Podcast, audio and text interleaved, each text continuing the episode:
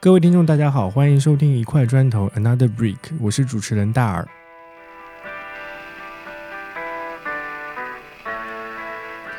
我想，大多数人在过去的成长、学习经历过程中，都会遇到一些挫折或者障碍。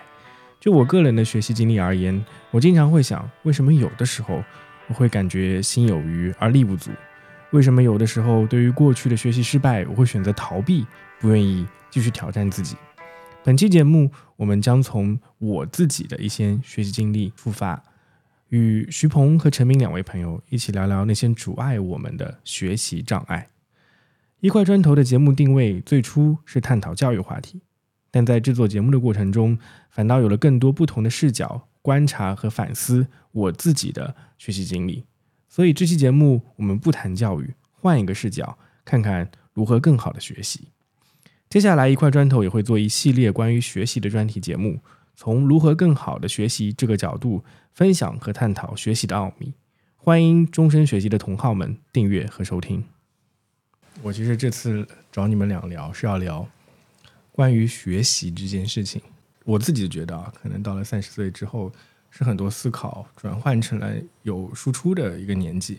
但我其实。尤其是在做这档节目的过程中，我发现我的过去的输入反而是很不够的。然后我最近在疯狂看书，我就在思考我接下来的一种学习的节奏应该怎么样的把握。我看书就会想要看这本书有多少个字，然后再去算大概我要看完这本书要多久。这就是一个想要快速吸取知识的这样子一个现代人的一个想法。我我想说跟跟你们可以聊聊看这个事情，就是你们怎么看待学习，然后。到底我们要怎么样找一个学习这件事情的一个节奏感？就上次我们聊教育嘛，其实都在聊聊他者，聊一个就是外面的一个对象。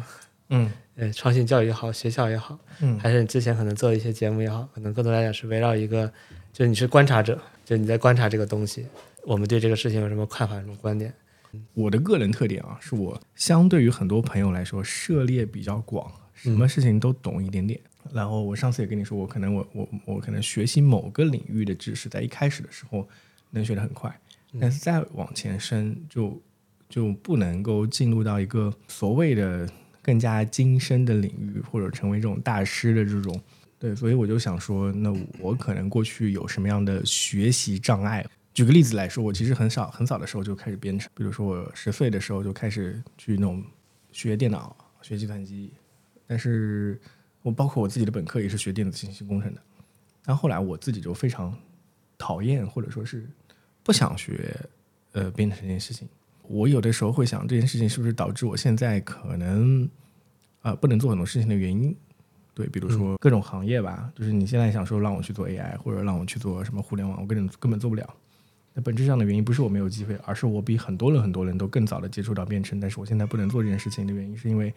我过去遇到了几个失败，然后因为这些失败，呃，不会往前走了。什么样的失败？编程比赛的失败。哦，比如说我在十二岁的时候，当时我可能在县级市里面拿到的编程比赛的名次非常好，前几名。但是，一去到地级市，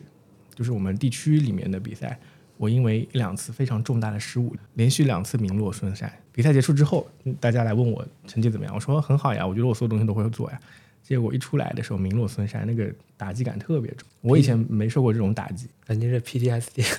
呃，对，所以我自己形成了一个非常呃自然的一种对于编程这件的看法，就是我觉得 OK，我在这个事情上没缘分。所以后来初中、高中，虽然我一直都在编程队里面，但是我都一直处于一种非常吊儿郎郎当的状态。平时学习学习还行。但一到比赛场地，我就哎不想搞，所以我我觉得我很奇怪，就是这件事情是我人生上的一个困境。我我想多问一句，就是你刚才这个经历，就是你是会把它抽象化成你的一种某种类型的心理障碍，就是在在其他事情上也会遇到同样的这种恐惧啊也好，或者这种情绪吗？就是还是说，就是编程这件事情让，你在 AI 这个行业上可能没有办法前进，还是说你认为它是一种通用的这种？障学习障碍，呃，我觉得它有点通用化的迹象，就是我我可能是非常晚才意识到努力这件事情的作用的，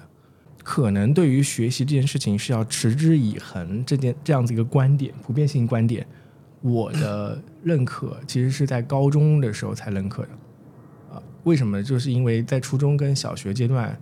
我的学习是不太需要用功的，因为相对于那个时候对我来而言，那些知识比较容易，所以我很容易考高分。即使有一些失败，我可能补补课我也上去了，没有遇到过巨大的困境。那我真正感觉到学习是要持之以恒这件事情，反而是因为踢足球。因为我高中刚进学校的时候，当时踢足球的人特别少，然后我是相对在里面喜欢踢足球，但是可能能力没有那么强的那一波人，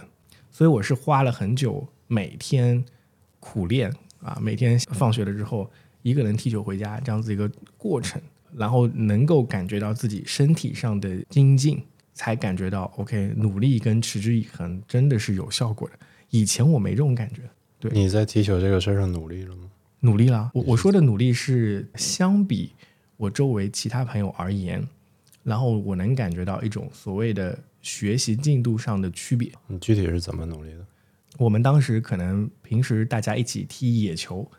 这个时间也就是。每天五点钟下课之后，我们在操场上可能会有个四十五分钟的自由活动时间啊，那大家一起踢踢，所有人都是这个时间在练。但是我会额外增加练习时间，也就是九点半我们晚自习结束之后，我就会一个人带球回家，就是跟足球小将里面的人一样，就一个人踢球回家，大概。从九点半到到家十点半，一个小时的加练时间。然后在那个过程中，我会去着重的练习某些我觉得还蛮有意思的技能啊，比如说带球的那种球感啊。我觉得当时最明显的一个变化就是我的球感提高了很多很多。还有另外一个是工具化的，就是我们那个地方，你你们俩都在东北，东北的踢球的氛围应该比我们好很多。我们那个南方其实没多少人踢球的，在很长一段时间里，我们踢球。不穿专业的足球鞋，所以我们那个球都不敢充满气，啊，就是很很长一段时间那个球球是憋着的，那踢到身上不疼。我们在踢那种球，然后我呢去买了一个专专业用球，把它打满了气。所以我我跟我周围朋友相比，就是我是最早用装备上跟上去的啊，算是正儿八经的踢球的人。所以我就发现我跟周围人比。我进步的比较快，可能一开始进去的时候，哎，我我还是跟很多人说踢不好球的。到了可能我毕业的时候，我已经能跟别人讲，我可能是这个年级踢足球最厉害的几个人之一了吧。啊，我可以接受你把这个定义成努力，但一般来说，特别是现在的学生对努力的理解肯定不是这样的。努力一般是你在课堂上能看见有一些学生在咬着笔尖、皱着眉头，逼自己学习的那种状态叫努力。但你刚才说的这种，你完全是在跟随自己的兴趣，嗯，而且包括你说的，你放学回家你会挑一些你觉得有趣的技能，对，这个过程里其实没有强迫的部分，嗯，而编程那一个失败的案例，更多的是让你觉得有强迫的部分。我当时那那里你说强迫的一份部分其实也没有，也没有，但是它主要是一种挫败感，挫败感，对，嗯，对，然后，但你踢球的时候会不会失败？倒是还好哎，你这么问起来，我其实当时的失败的感觉不是那么明显。没有参加足球比赛是吧？那它的区别在哪里？区别在于踢球的时候那种挫败感不是那么明显，因为说白了，周围竞争的对手都是那种吊儿郎当的水平，然后大家的努力程度不够。其实有一个挫败感是有的，但是它非常小，转瞬即逝了。就是当时我们在那个大家踢野球的时候呢，偶尔会有一两次打篮球人会跟我们一起踢，然后我就发现有一些人他们打篮球特别厉害，然后他们的身身体素质特别强，导致他们踢球其实也特别厉害。他只是没有跟我们长期踢，所以那个竞争的感觉不明显。但偶尔来几次还是碾压了我们的，只不过他因为没有长时间在这个赛道里面玩，没有让我产生一种哇，原来我们差距那么大，那好了，我不要踢球的这种感觉。所以我还在自己的小圈子里面，那个种竞争态势下在玩儿，所以我我还是觉得哎沾沾自喜的，就所以可能就是我没有被更加凌驾于我的某些人碾压掉。如果你们参加了某种比赛，然后遭受了重大的失败呢？哎，有可能我我现在想想看，有可能我就不玩了。我另外一个就是我我的踢球经历是到了我的大学阶段啊。我一开始的时候非常意气风发，我在大一的时候是拿了新生杯冠军的，并且也受到了征召去到了校队。啊、然后在大一暑假的时候，其实我照理应该说我是要去校队夏训的，就是基本上提前一个月来学校，然后你就每天训练吧。当时我有两个选择，因为我当时同时在大学的编程队里面，加上校训什么校队里面，两个地方我都在。本来我就是下午的时候去编程，到了三四点去操场上去踢球就好了。但是我总有一种偷懒，我就没去踢了大学的那个校队训练，甚至他给我发工资我都没去。我们当时拿了一张卡，其实他会每每次有一些补助给我们的，我都没有去。我自己在学院里面，就是我们院队里面，我很积极，但到了校队之后，我就只偶尔去过，可能一只手数得过来的十次左右。那是两只手。是啊，十次左右。但是这四年时间就基本上没怎么去我，就一直在踢野球，这种态度在面对。我现在想想看，可能也是因为我觉得我的实力其实，在校队是踢不上的，所以我觉得这里就是可能心理上的一种障碍，让我一直没有去突破自己。你刚才问我这几个问题，我会觉得好像我在个人成长上面，说我是需要很多正反馈的人。但凡有点那种阻力，我就会不想好好学，就会逃避。你这么一讲起来，好像是我蛮有这种特征的。我觉得你需要多一些负反馈，你需要习惯负反馈，就是你不是没有从编程和足球中获得乐趣，嗯、你也有在玩的过程中的乐趣，但是你更看重那个追求这个所谓的成功。但如果你能更接受失败的话，或者更多的经历失败，没有人没可能没有一个成年人的很好的引导。其实现在的中国中国学生也不就特别是我们这一代人吧，觉得普遍的有这个问题，特别是我们东北都是独生子女，家长的期望会多一点，可能这种问题可能会更强一些。特别是一些本来家长和老师就对你没有希望的、没有期望的所谓的差生，可能会好一点。但是如果老师和家长对你有期望，这种压力就更强一点，很难接受挫败。很多很好的学生，我的一些同学或者是同校的，他们去了一些国内或者是国际上最好的大学，但是最后遭受了一点点挫败就崩溃了。我我周围也有这种例子啊。嗯我运气好的一点是，其实我当时没有机会去杭州外国语学校，因为杭外可能你可以理解为跟你们那个嗯，育才育才有点像，就是呃省放在省里面就最好那几个学校奶茶妹妹那个学校是吧？啊，那好像是好像是，好像是，好像是，对对对对。我那一年刚好是错开了，他从我的下一批开始就开始全省去拿最好的生源，他会在小学五年级、六年级的时候派一批学老师过来，他会给你上一门一门土著语的课，不知道哪门语言啊，不知道什么毛利语还是什么。然后看看这个这个班级里面哪个学生的学习能力最好，然后他就把这个几个尖子尖子生挖过去，挖到行外去学。嗯，我刚好错开，我的下一批刚好有这这些学生，所以我的下一批跟我一起编程的一些学弟们，他们很很多一批人都去了。然后我女朋友也是，她她相当于当时是我们那个市里面挑尖子最好的那那一批人，然后她去了，但去了之后就产生了极大的挫败感。她那个挫败感来自于两方面，一方面是在于家庭的背景关系，就是行外的学生构成，除了他们这批人之外，还有一批就是杭州啊或者各种地方的富贵人家、权贵家庭啊，富二代、官二代集中化的。然后在在那个过程中，其实他会感觉到自己的这方面跟周围人差距非常大，这种其实是一种见识上的差距。第一个挫败感就来了，第二个挫败感是在于周围的同学带给他的学习能力上的差距。他以前可能你理解啊，从幼儿园开始到小学六年级，全部门门考第一。我当时就这样子，全部科目所有的科目全部是考第一的。到了那边之后呢，你开始突然之间发现自己的排名靠后了，然后两方面挫败感过来之后，没有任何正反馈，他就自然而然的放弃学习这件事情。我我觉得你刚才还有包括你和女朋友，就描述都是那个就是上学的时候的经历嘛。对，其实我是觉得，就是从那个心理学的角度，其实我们在学生阶段的好多反馈和这种自然反应，嗯它形成一种惯性，嗯让惯性可能一直持续，我们很多时候会持续一辈子。所以其实我们的好多行为啊，包括一些认识，包括现在咱们面临一些困难的这种处理方法，它会默认的延续咱们就是潜意识中很小以前来的这种就是反馈的感觉，就它一直就留在那里，这个印记就一直在那里。那我我认为就是说，就是它为什么会一直变成这样子？我就是说你在有这个反馈，不管还是正还是在还是负反馈，我觉得那个时候没有被很好的消化，或者没有人给你去解释这个东西。就是说，啊，我这次假如说我这个是这次是这个大赛像是失败了，嗯包括女朋友去了一个就是比较好的学校，那他这些感受，其实我觉得那个在那个时候并没有很好的被消化掉。对消化指的是没有人去给你解释你应该怎么去正确的看待这个事儿。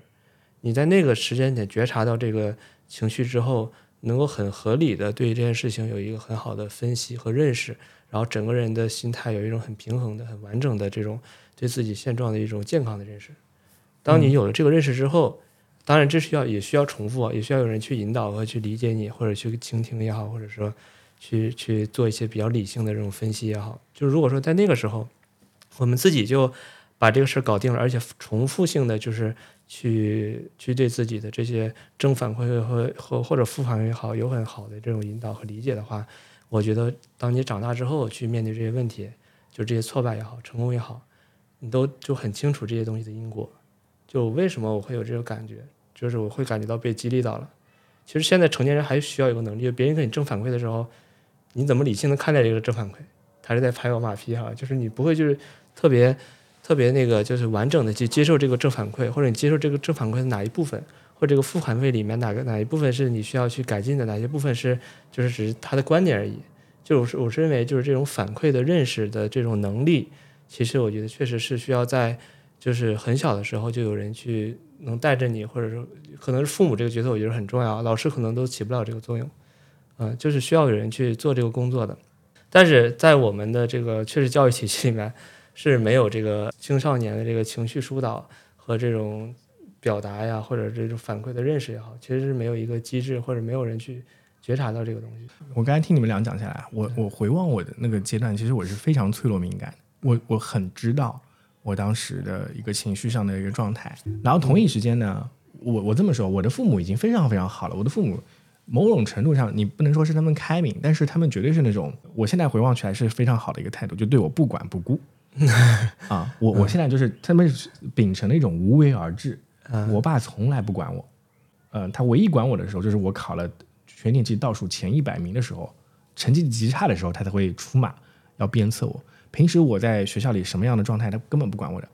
我我妈是另外一个更好的典型，我妈是只表扬我不批评我，所以我从家庭里得到的正反馈是蛮多的。所以我，我有些时候会想这件事情啊，就是说，你刚才说可能是需要一种情绪上的疏导。我对比过我跟我前女友那个状态有什么样的区别呢？就是我的前女友是在最好的环境下受到最好的教育，但是因为受到了挫败，所以一蹶不振啊，甚至产生了非常严重的自卑情绪。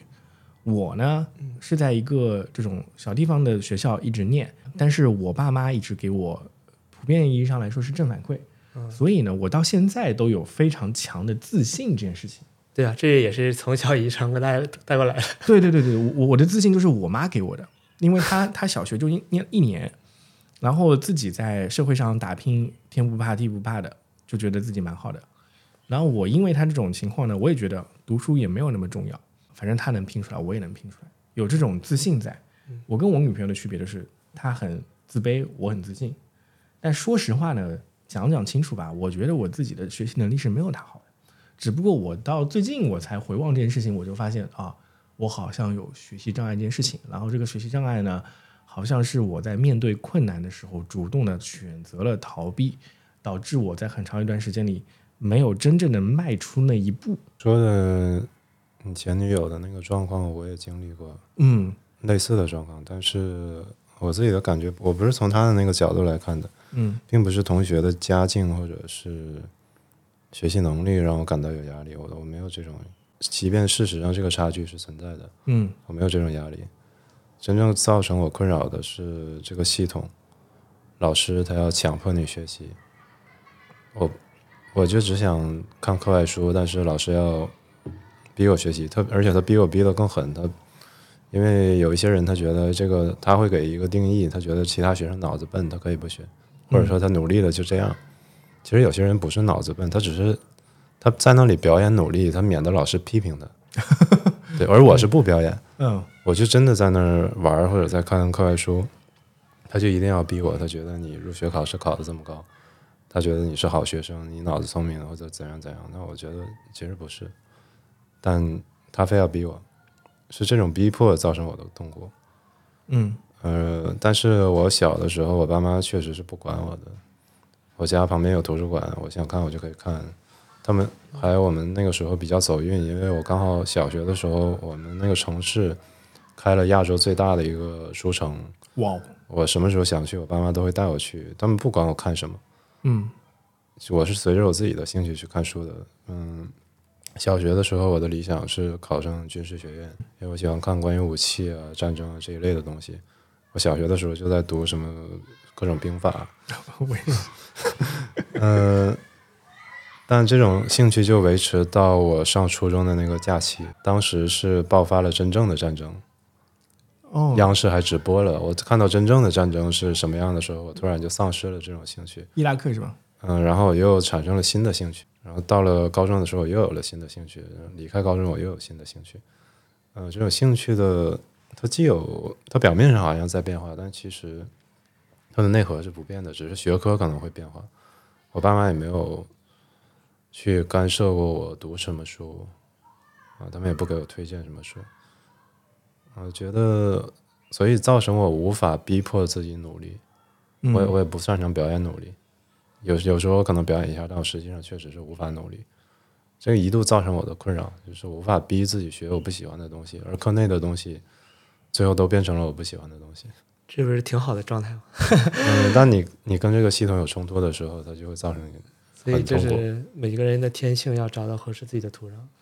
哎，对我我记得其实你刚才讲到，就是你刚刚讲到一类人，是我到现在都不太理解的一类人，就是我在初中的时候非常明显的感觉到我周围有一群人做笔记做的非常的用功，他们的笔记啊，就是老师上课在黑板上写什么东西，他们就一字不误的抄抄下来，嗯。然后有个非常精美的笔记本，然后我是非常非常不爽这件事情的，我我特别理解这个事儿。哎，我们可以讨论一下这个事情啊，就是说，就是好像上课在认真听讲，嗯记的东西都很好，嗯。但是呢，一考试全不行。嗯。我是非常，我现在已经非常明显可以说明我为什么考试不好的。我考试不好是因为我的作业都是抄的，就是我小学的时候呢，我的所有作业都是自己做的，初中开始全部抄答案，就是啊，老师布置一个作业，我就立刻找到答答案集，然后把答案抄上去。所以我从来不做关于考试这件事情的习题的练习。嗯我到我做这件事情，真正做这件事情是初三的时候才做。做完这个事情之后，OK，我的学习成绩就碾压了我的周围的朋友了。不做这个事情的时候不行的。但是我就搞不明白他为什么要做呃笔记这件事情，因为我看到的笔记的效果不好。你你是怎么理解这个事情？我很长时间理解不了，就是做做笔记。嗯，嗯这就是笔做笔记，首先就是一个很好的习惯啊。首先，嗯就是大很多学霸都有自己的笔记嘛。我们像我们那个旁边哈哈尔滨三中，可能你不知道你知不知道，就是属于很好的，是我们那边最好的学校。他们每年那个毕业之后，嗯好多考清华北大的，嗯，就卖他的笔记本，一套好几百、好几千的都有，哇还有状元的，就是人家那个笔记确实就像你说的，记得也非常好。嗯然后还有一类就是说考的特别差的，他记笔记可能也记得特别好。呃 对对对吧对对对你说就两个极端。那我说我考的特别差呀，我在想你摆在外边是不是也能卖好几千？就是就是看起来差不多嘛，都记得很好，都很全啊。老师说啥记啥啊。其实我所以我觉得根本点不是在于笔记，嗯就是根本点还是在于就是整个的一个人的学习系统嗯啊。笔记只是一个说白就是工具。就现在最近流行那个 PKM 那个知识管理，我不知道你就是熟不熟悉，好多人用那个 Obsidian 啊，他们的 base 就是搞搞一些这种这种笔记管理啊什么的。嗯不有好多人就做这种形式吗？笔记整天那个笔记系统搞得挺挺复杂的，有有个卡片管理系统。对，卡片就是学学这这。些双链啊，搞这些概念，搞这些工具搞得很好。嗯但你说这个人是这些人是拥有最多知识的人吗？或者他对知识的理解很好吗？就和这个行业里面不去用这些东西的人，其实没有关系。就实际上，我就认为这是就是没有关系的事儿，就是不是说你有这个笔记或者没有这笔记就不行。但是就是我们有一种错觉，就好像是说把这个笔记搞得很好的人，他理论上应该学习也挺好，是不是？我们有一种有一种这种认识，就起码说他笔记都记得这么清楚啊，这个为什么考得不好呢？或者说感觉就是说这些人好像挺肤浅的，就只知道记笔记，然后其实考试能力不行。所以我认为就是这两个事拆开来看，就是第一个就是我认为笔记是一个好东西，就是记笔记也没什么，关键是它整个学习系统是怎么组织的。就是学习好的人和学习不好的人，整个学习系统是差别很大的。因为学习不仅是记笔记，还有很多他怎么去听课，就是听很重要。我举一个佛教的例子，一个就是我这次在尼泊尔认识的一个就是上师吧，呃，他其实说你去看那个三大寺，西藏有大昭寺嘛，什么那个三大寺、摩萨拉寺，三大寺里面所有人听法的时候是不记任何东西的。嗯你看那个越差的这个寺庙里面，好多人是带个就是听就是信徒啊，他会带个笔记本，咔咔咔一顿在那儿记，写了厚厚一本儿。这是他，然后他就跟那个他这个徒弟说，当然是也是个师傅，他说这就是为什么人家能在大昭寺，就人家把所有注意力都放在吸收这个老师正在讲什么东西上了，所以他其实没有记在笔记里，记在脑袋里面。笔记就是外外挂的一个硬件嘛，一个一个硬盘的，你可以理解啊，就是我可以去回顾嘛。但如果说真的最好的就是我当堂就把这事儿理解了。它永远的存在我的知识系统里面，就是然后我立刻去练，把这种滚录下来，因为我们考试的时候是不可能带着笔记的，所以我觉得这是一个学习系统的事情。当然了，就是为什么就是这帮人就是说他去记笔记呢？那我推测，我有我有一个推测，就我认为他确实有一种安慰剂效应，就我们自己可能有一种欺骗自己的系统，就以为自己好像把这些表面的功夫做了，就去这个事情就好了。像很多公司就是。就是做一些这种动作，但实际上它跟营收啊、跟利润、跟这个产品目标没有关系，就很多这样的一些就是表面动作。就是如果说你没有把你的这个行为或者你这个工具和你真正的目标去做深入的关联和思考的话，实际上你的这些行为是不可能达成目标的。大部分人就是说做一些表面的工作，但是它确实能起到安慰的作用。就为什么叫差生文具多嘛？有句话，就实际上我们需要很好的文具、很好的工具系统去支持我们对这件事情的一种信念。我觉得这个事儿本质上还是老师造成的，不是说学生为了安慰自己，学生是这么做以避免老师的批评。那它其实也是安慰作用。我虽然成绩不好，但是你看我的笔记，我努力了。老师看到他的笔记就会是也会这么说，他有时候会有些老师就是这么在公开的这么说。你看谁谁谁虽然成绩不好，但是你看人家的笔记，对吧？你再看看你们，对吧？嗯因为老师自己没有搞明白学习到底是怎么一回事，因为他要管五十个学生，有一些学生成绩好，有一些学生不好，不好的那些人他也没有办法，他尝试了一些方法，他没有办法，嗯，我但我觉得这个实际效果，他就逼他们。嗯，我觉得这个现象已经延伸到成人了。哎，就是其实我觉得这不是学生的问题，就包括什么会议纪要啊，包括这种搞 PPT 啊，现在为什么执掌都在反对这些东西？就包括那个、那个 Jeff Bezos 说不要用那个，包括美团说不要做 PPT，就用 Word。Bezos 说只只需要你写什么，就都在大家都在讲话这个东西。我一直理解不了 PPT，嗯，但实际上它是行业里面最最常用的那个表现我知道。形式嘛。我自己也是啊，我在上份工作里面，我天天要做 PPT 做汇报，就是人家领导就喜欢看这个东西，就是我花大量精力，我我做 PPT 可能有上千页了，你可能不能每个客户都要去做的，而且就是 PPT 属于我的工作的最核心的输出，在上一份工作里面，然后包括会议纪要这件事情就就更不用说了，好多领导说你要去搞个会议纪要，后来就是你自己当领导也好，或者自己就潜意识这个东西已经变成了一种共识，这件事情可能国外也是有的，所以我是觉得就是这种工具主义。就确实会有一点麻痹的效果。就我们觉得好像有了这个纪要或者有了这个东西之后，就可以去帮助事情后续更好的推进了。但是如果不这样去做，需要去设计的。就是如果你不，我假如说我是老师，我想说，我要求我这个班的学生大家都不要去笔记笔记，那我要对我的课堂和我的传授的方式，包括学生接受的方式，需要做一个彻底的重新的设计，让大家就是不去做笔记也有一种安全感。我觉得这件事情需要更多的思考才能做到。哎，我这里其实会会有一个事情蛮想蛮想讨论一下的。我在很多层面上都被认为是聪明人，嗯啊，都我我我智商不高，我觉得我智商我就测我就一百一十多点，但是很跟很多人聊天的时候，他们会他们会觉得我聪明。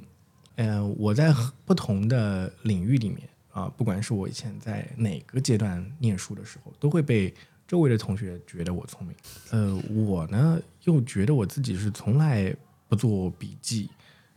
那那种聪明的感觉跟学习能力强这件事情的关系到底是什么？就是到底什么叫学习能力强？我觉得我还是蛮好奇的。就是你你们你们觉得什么叫学习能力强？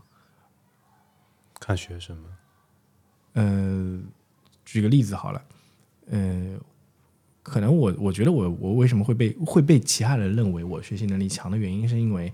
啊、就是我对这个事情，就比如说啊、哦，最近的一个例子吧，比如说我进戏剧行业这件事情，他们会会为什么会觉得我很厉害的原因，是因为呃，我可能能说出来一些想法跟见解，好像听起来蛮是那回事儿的，嗯，但实际上那个东西呢，根本不是我看书得来的，而是我自己看作品总结出来的，嗯，说明我脑子里面在生成各种各样的想法，然后这个各种各样的想法确实让他们感觉新奇有趣，嗯。啊，所以就被人感觉好吧，聪明了，对啊。那我觉得你这问题可以改进一下，就是什么什么大家认为什么学习，就是学习能力强的表就是表现结果是什么？就有一种是大家觉得你学习能力强，还有一种就是说确实就是从学习的所产生的作用或成果角度来讲，嗯。就是你确实学习能力强，比如说在最短的时间里面去把什么一个东西掌握了，或者是能够去创造性的去应用这个知识啊什么的，就是就是学习能力强的结果，有的时候我觉得也在行业里面也没有太强的共识吧，就除了学生阶段说分数高，怎么怎么样的，但是我觉得在成年人的世界里面，这个学习能力强就更模糊了，就是就很多公司喜欢去提说我我希望我创业公司，我希望去招学习学习能力强的人，但是你去问这个 HR 或者去问这个老板，你你再反问他，你说什么叫学习能力强？对对对，我我非常想讲这件事情。我觉得我做 HR 的时候，或者我们公司的 HR，或者我遇遇过很多 HR，根本不知道什么叫学习能力强啊。就是我我在招工作的时候，突然间遇到一个普遍行业普遍上的一个 HR 做的一个减法，他们做了很懒的一件事情。第一，我看第一学历是哪个，说白了，他们决判断你学习能力强不强的第一关键点在于你高考分数是多少。因为你的第一学历就是高考分数决定的。然后第二件事情是看你有没有各种证啊，如果你拿了那个呃，就是呃 CPA 啊司法考啊，他就觉得你学习能力强。我觉得这件事情好像不太合理。我我反而我反而比较比较比较觉得比较合理的一件事情是什么呢？我觉得码农编程行业里面为什么能够拿到比较好的人才的原因，是因为正儿八经他们是看你刷题刷了多少，刷了多少的 GitHub，、嗯或者是你你算法那个比拼上到底拿了多少个 project。所以我我自己周围遇到的好的码农，其实甚至真的不是那种所谓的什么学校里面出来软件工程考得很好的。你要是 GitHub 拿出来你的项目点赞数量更多，你可能更加被这个行业里认为是一个好的厉害的人。我是觉得好像码农被认为牛不牛逼，很直观的就是拿作品出来说话的。但是码农有的是强，但是他学习能力强和两回事儿，就是这个人很强和这个人学习能力强，其实还还不太一样。我个人觉得，就是学习能力强，就是我说一下我的标准，就我我面试的时候，嗯就是我特别关注，我觉得一个成年人啊，嗯他首先能够在职场这么辛苦的环境下，他能做到主动学习，嗯我觉得首先他已经挺强的了。就是就是他首先下班之后，他比如说他去关注这个行业的东西，或者他可能去，哪怕他考一些证书，可能不是说公司要求他的嗯啊，他确实愿意去学习，他愿意去读这个行业课外书，或者他延展的东西，他有自己的小作品。嗯就是这件事情，我觉得首先这个人的学学主动学习意愿就很好了。这个在成年人中其实比较稀少的。就是我我去面很多人，就是说他可能他有很多工作成绩，那是他在这个高压环境下和这个老板的要求或者这个 KPI 驱动下，他把这事儿做得很好。他有可能学习很好，但是他是一种被迫的学习。但是如果说他自己有自己在就是工作之外，嗯他花功夫了，那他其实属于叫主动学习嘛。那他如果愿意去做主动学习，甚至他学习跟工作相关的东西，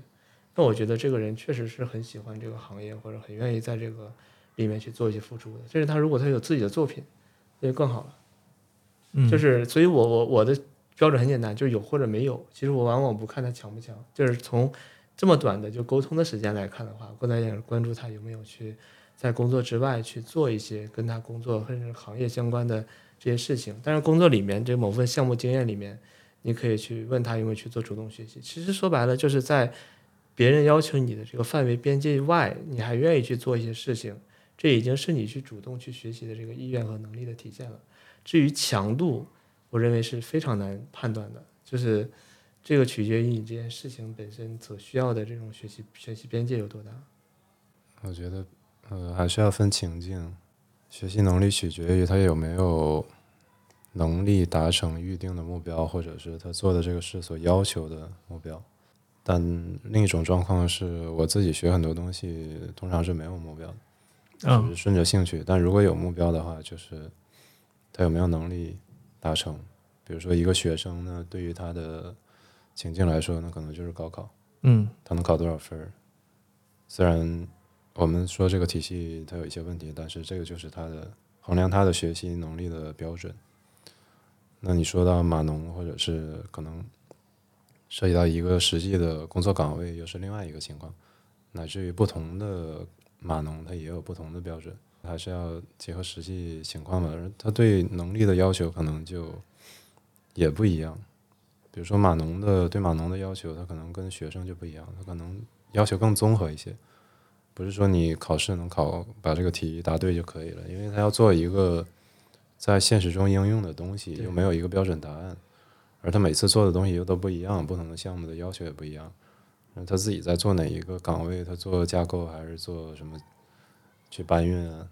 或者说有些人光凭搬运就可以把这活干完了，那这也是他的能力。嗯对吧？每个人的，然后像你说，在职场上，他要跟其他同事还要还有一个协作和沟通的能力，不是说他一个人就把这活儿干完了，这也是一个能力的一部分嘛，嗯是很综合的要求。而且像你说，你现在的人很多都是万金油，其实也是我们这个时代对能力的要求更综合了嘛。你们知道码农有一个叫 GitHub 的一个网站吗？我知道，对知道就是就是很牛逼的码农，其实往往都有一个比较独立的开源项目，就是上面星，就是他会有人去点星嘛，就对对是是啊是啊，就比如说一万颗星、三万颗星，对啊，哦，那帮人是很厉害的。就是如果说你在工作之外还有一个开源项目，而且有很多人在用，嗯。这个码农真的很强。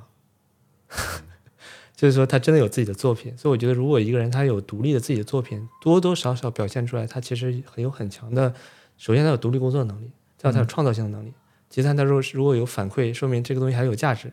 哦，这个人就是个宝，对吧？这就是有有有独立作品，我一直觉得是一种比较高级的去找到一些那种人才的一个很重要的方式。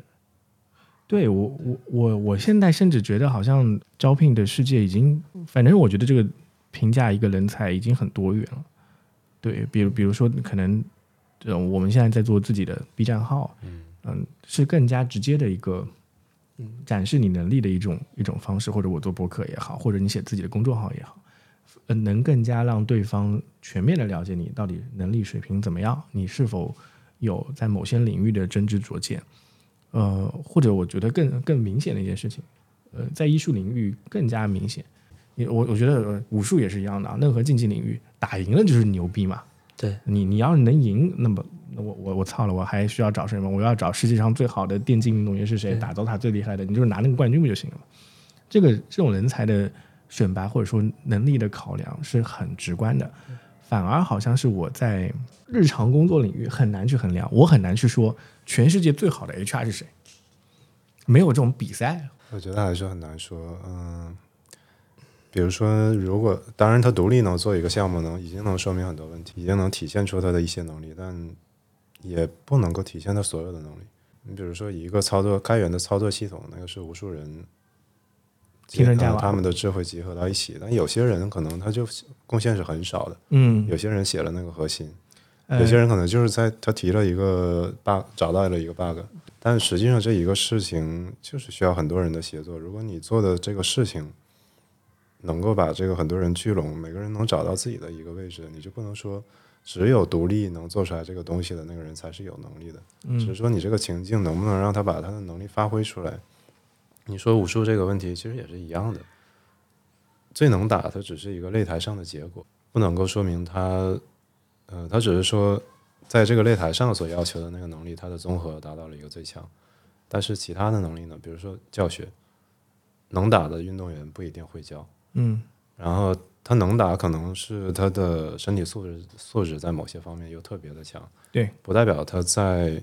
身体的控制方面就一定比他的对手强，对吧？就等等吧。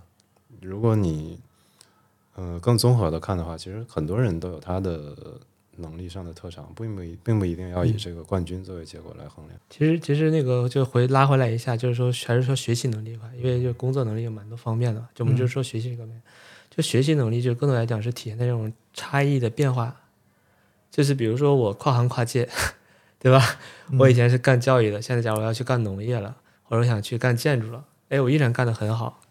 那你确实学习能力很强，就你有一种很迁移的，包括在另外一个领域里面同样去应用你的专业能力的这个能力。嗯那如果你是你的职业相对来讲是在一个稳定的地方不断的去做累加的，你的就是你有一个漫长的学习周期，当然也可以啊，但是这个很难去衡量你的学习能力。我不是说这种人就不行啊，我只是说从学习能力的衡量这个层面，他是在一个稳定的就是长期的这种就是环境里面他成长。一般来讲的话，我们认为他的学习能力肯定不如在一个波动的混乱的环境下，他的学习本身被促进的比较多。这个是一定的。为什么我们说，呃，去比如去公园啊，当去国企啊，就相对来讲环境比较安逸嘛。嗯包括一个在一个稳定的行业，它其实本身这个行业就环境驱使你需要去做出改变，需要去做出学习的外动力是很少的。这个时候你要去学习，你也要有也要有反馈吧，就是说我学完有什么用呢？就比如说我们我现在。所以我在比如，比如我之前做教育信息化行业，假如学很多先进的东西，但你发现没有用武之处的时候，就是你的这种学习是没有办法被得到持续性的激励的。哎，我我我这点我很有很有感觉，就是说你好像学了很多新知识吧，但是没有办法用，就很容易忘。所以你要在一个非常波动的、快速成长的环境里面，你是其实是被带着学习的。比如这两年去、去搞 AI 啊、搞 Web 三啊什么的，说白了你不学习你都跟不上。就是你的学习实际上是你在这行业里面，就说明你学习能力很强了，不是特别需要证明。嗯，就甚至不需要去拷问，就是你问他几个这个这个行业的这两年的变化，包括一些关键的问题，他如果不去学习，他根本就不懂。不是一个几年前他要去掌握的知识，这行业的波动还有他对知识的那种半衰期都太快了，就是你你是必须要去学习。所以我觉得混乱的环境、变化快的这种环境，其实是就是如果一个人能够 survive，就是能够在这个环境里面一直生存下去，我觉得本身就是一个学习能力很强的一个特点。我觉得这个说的很好，就是我们太强调人的主观能动性。嗯学校里的问题就是这样，就你学的不好是因为你不够努力，但是大家往往忽略了环境的问题。实际上，我觉得环境能造成的影响超过你个人的主观能动性。我们所欠缺的就是一种理念，能够，比如说老师欠缺一种理念。我的工作不是说我天天去拎着这些学生逼他学习，而是我营造出来一个环境，这个环境给他们带来一定的压力，促使他们学习，但是能够让他们安全的犯错。对，现在的环境是不允许你犯错的。如果他们能安全的犯错、安全的探索，但是又有一定的压力，为什么说有一定的压力？就是现在现在有很多学生抑郁嘛，那他们去寻求创新教育，那些教育很普遍的，有一些人就是快乐教育，就没有任何压力，反正你就玩就行了。对，我们也不用学那么多知识性的东西，反正家长有钱，回头让你们去国外。嗯，走创新教育的很多，就是最后你要去国外去找一个跟你之前接受的创新教育类似的环境。然后这一种，我觉得也是陷入另一个极端，极端没有给孩子任何压力，他们没有也没有压力，其实就不会有能力上的成长。嗯，你让他像一个快乐的傻子一样活到十八岁，最后发现事情是很残酷的，这样也不好。哎，对，所以我自己感觉啊，嗯反而是社会环境是最好的学习环境。嗯啊、就是学校的那种学习能力的培养，呃，你说是打了一个基础也好吧，但是很多东西，我我经常在反思一件事情是，好像我学校在义务教育阶段、高中、大学阶段的很多东西，后来都鸡巴他妈用不到，嗯，尤其他妈数学。过去十年的工作，我甚至在那种科技行业待过，我都觉得我只用加减乘除会了，他妈就够了，嗯，都没用到什么微积分的。技术人员真的，甚至很多技术人员，我觉得他们用到微积分这种技术的都不多，所以我就觉得数学有个屁用。啊我我只是我只是说，我我说这句话的原因不是说数学没用，而是数学非常非常有用，只不过我们在实际的应用场景里面能用到有用的数学，实在是机会太少了。觉得这个是因为学校没有教给你，没有用有用的方式教给你数学，因为数学本身是讲逻辑的，你学了数学，你只是学了一个基础，其实就已经使你具备了基本的逻辑能力，但学校教的只是让你做题，它和真正的数学是有区别的。你是 HR，假如你稍收到一个人这个简历里面，他本科比如说是什么，他是数学系出身的，你会有什么感觉？就是那种直觉性的感觉。啊，你先告诉我。呃 我那我这么说吧，我我这个 HR 呢是这样子，我还是喜欢用各种聊天的方式来了解这个人的逻辑、各种能力的。我我特别看重他的交流能力。在目前来说，我会有一个，你说你是数学系，我会有一个担心，就是说，嗯，大多数情况下我们用不到那么多数学能力。啊，你会有这种感觉？对你，你来了之后呢，嗯我怕就我需要的能力，比如说一个销售岗位、一个采购岗位啊，或者是一个所谓的那种啊销，现在很多岗普通企业啊，基本上就是销售、采购啊、供销存啊，然后还有一些开发。开发的能力上，我会呃更关注于你有没有相对应的专业方面的，就比如说我们是做机械制造的，那我就想说，哦，你有没有机械制造的行业背景？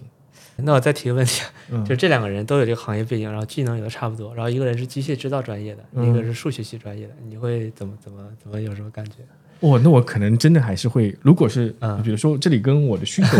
需求会相关。如果是我要招一个机械工程师，或者是就是他来设计一个呃机械制造的东西的，因为因为机械工程领域，我觉得很多是空间抽象概念，或者是图形抽象概念，嗯这个东西我觉得不是纯数学的。嗯我我我如果是我的需求是这样子的话，我可能不会要数学系的人的。嗯，对我我对于数学系的这个感觉，就就会产生一个说，好像它不是来匹配我这个需求的。所以你跟华尔街的逻辑不太一样。啊，华尔街，华尔街是金融，就是他做金融嘛，嗯他其实招的就是最多的，我觉得可能当然也有金融系的人，嗯，但是他最喜欢的其实是数学系、物理物理系的。对，嗯这个你应该知道感觉是什么感觉，对吧？嗯，就就是他们觉得去读物理跟数学的人最聪明。啊，对，嗯，是这样的。哎，那我呃，然后在工作环境里面，因为我自己学数学的，嗯 我数学系的，就是你你就是当然这个人就是他有数学感觉，就是你会感觉就是说这个人是学数学的，或者说你会认为他好像是学理科的，嗯或者是你从你认为一个学理科的人对他有一种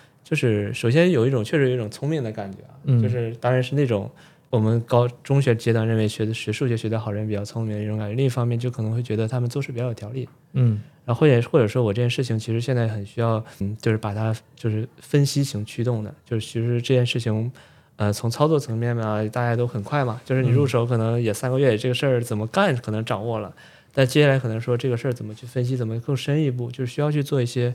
微观的这种这种事情的时候，其实就是我会认为就是一个学数学的会比较好，或者有这种感觉，呃，就是说专业技能和能力，还是上次我们提的这些问题是有一个。架构层面的，从底层到中层再到高层的，嗯其实往往是最高层的那个东西反而是最简单的，就是它是短周期的，越底层东西其实越是长周期的。就逻辑这件事情，可能就是真的从从很小很小的时候，这种感觉会慢慢出来的，哎就是你是培养不出来的。这样，哎，你这个你说到这个，我甚至都想到一个事情，我刚才没想聊这个事情，但你说到这个，我想聊了，就是关于智商这件事情，以及智商测试这件事情。嗯就是智商测试是很底层的，只考图形逻辑能力。说比比如说韦氏吧，我记得是嗯，有一个非非常本经典还有的，呃，对他们非常经典的智商测试题，基本上都是以图形学，因为它不需要你有太多的文字阅读理解的方面的东西，它把它直觉嘛，对，呃对，它只看你对于图像上的逻辑直觉上的理解。那我是不是可以认为，就是那你都不需要，你这样这样说来，华尔华尔街不需要去就看你数数学、数学、数学、物理的呀，直接看你智商高不高也可以啊。我认为智商就是当然了，它学也需要一些技术嘛，就是嗯华尔街你去做量化，你也需要一些技术嘛。对，技术层面，你至少有这种，就首先数学系的那些东西，就是本身门槛蛮蛮高的，比如你要学偏微方程啊，学那些专业知识，对，华尔街肯定需要你掌握这些知识的。嗯对你可能光是智商高，因为有一个世界上最商智商最高的那个人，之前有一个一百六还一米八的，就是他一直在农场养马，就他一辈子都在农场里面，但他智商非常高。你让他去华尔街，他肯定什么都不会干。就是他他有一定必要的东西还是要去学，但实际上数学并不意味着智商。就是你，比如你学数学系的，不代表说你学完数学系你的智商就变高了，不是这个逻辑。哎，你们你你是怎么看智商这个事情？呃，我从来没测过智商。小的时候，大家总是我小初高，大家总是觉得我是班里智商最高的人，我觉得这个是扯淡。嗯、就像你说的，智商的测试它只是一套很固定的针对特定能力的，而且除了你说的那一部分，也包括了记忆力。而记忆力其实是可以通过记忆法来练习的。这个东西就很有欺骗性，而且它在你现实中做事不一定有关联。我在用了 Obsidian 以后，我发现我现在什么都记不住，是的，因为我把我的记忆外化了，是这样的。我全都把它写在这个上面，然后我什么都记不住了。但不是说我变傻了，我只是不需要在脑子里想这些东西了。我觉得挺好的，我的记忆力变得更短了。但我觉得是一件好事，对我来说，它并不影响我在现实中的产出，反而是帮到了我。在这个时代，很多时候记忆就可以在外置的存储上面去，嗯、那它对人的记忆力就没有那么高的要求。这个时代在变啊，对新一代的年轻人，特别是这些互联网原住民，完全没有必要去用传统的方式要求他们的能力。智商就是在我们现实世界，我觉得某种程度上跟理性是划等号的。我一直，呃，就是有点有点这种感觉但实。际上完全没有关联。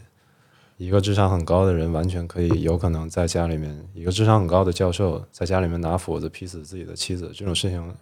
完全有可能发生，它跟理性没有任何关系。呃，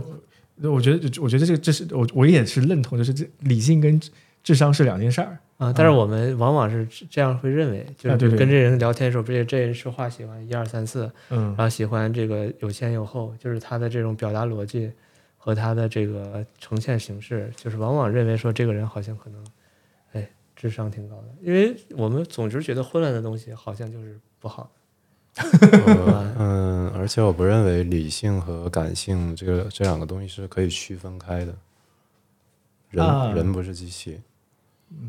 就是我们的我们的直觉上的就是这种标签认标签化认识，就是大众啊，我说的是大众这个层面。这是我们接受的教育，而且这种教育经常让我们认为感性是不好的，嗯理性是好的。所以我我认为就是我们大多数时候其实没有讨论到智商这个这个层面的东西，就是其实在讨论一些别的东西，就是真正的智力的表征到底是什么，其实还是跟大脑的一些这种就深层的功能有而关。且这个问题可能也不不能怪我们的老师，有可能要怪到柏拉图，为什么要怪到柏拉图呢？是他把这个理性单独分出来去赞扬他。啊、就是我有一种自信，就是我觉得我要去学什么东西，我现在还是能学的，学得好的。包括我现在甚至觉得今年我想挑战一下，重新挑战一下数学跟跟那个编程这件事情啊。就曾经我我觉得我的心理障碍可能来自于我的所谓的挫败感的障碍，但不是我真的学不会这件事情是的，啊。所以我想重新挑战一下，包括算法啊很多很多方面的事情。就是这是这也是你带给我的可能的一个影响，就是我觉得好像主动性这件事情更重要，而不是说学习方法上面就是那意愿。嗯，可能可能我现在觉得学习能力跟意愿或者是兴趣这件事情的相关性会更高一些。动力是第一位啊，你都首先得愿意去干这个事儿才行啊。嗯。嗯就是我认为你学习层面有三三重的那种障碍，首先是动力或者意愿障碍，嗯。或者叫情绪障碍也好，反正就是就是自己内心戏嘛，就很多说这个事儿能不能干的，我又觉得感到这种感受就是是第一层障碍，第二层障碍是能力障碍，嗯。就这事儿你确实花时间了，嗯。用了很久的精力，甚至说各种各样的方法你也学了，然后确实就是努力努力了，包括这些好善知识你也在找，包括让让学徒期也经过了，这是第二层，第三层才才到天赋障碍，就是说我发现我发现我用了所有的精力，包括十二一万个小时我也过了，还是和这个领域的顶尖大师，甚至比你小很多的人，发现人家的起点像莫扎特那种可能就非常好的乐感，天生的。就大部分人实际上是没有到天赋障碍的那个层面的，就觉得说我不适合这，完全不适合干这个事儿，或者说我达不到天花板。我觉得那是一种很高级的层面了。大部分的障碍，其实我认为百分之九十障碍，首先还是在心理障碍上。那非常感谢两位朋友的分享，这一期节目也是我们第一次谈论关于学习的话题。之后我也会从一些学习科学的理论和数据角度，分享更多关于学习的思考和方法。欢迎终身学习的同好们可以订阅收听本节目。如果你对于我们探讨的话题有兴趣，也非常欢迎您可以转发或者回复留言参与讨论。你的支持是对我们最大的鼓励。以上就是本期节目的所有内容。各位听众，下期见。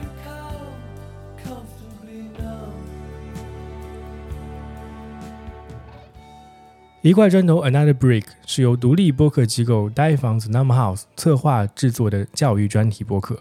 通过不同领域和不同视角的对话，本节目将带你一起探索教育和学习的本质。我们相信教育并不是为了塑造社会里的一块块砖头，而是为了每一个个体未来的发展拥有更多的可能性。你可以在苹果播客、小宇宙、喜马拉雅、网易云音乐、Spotify 等播客和音频平台听到本节目。感谢收听和关注。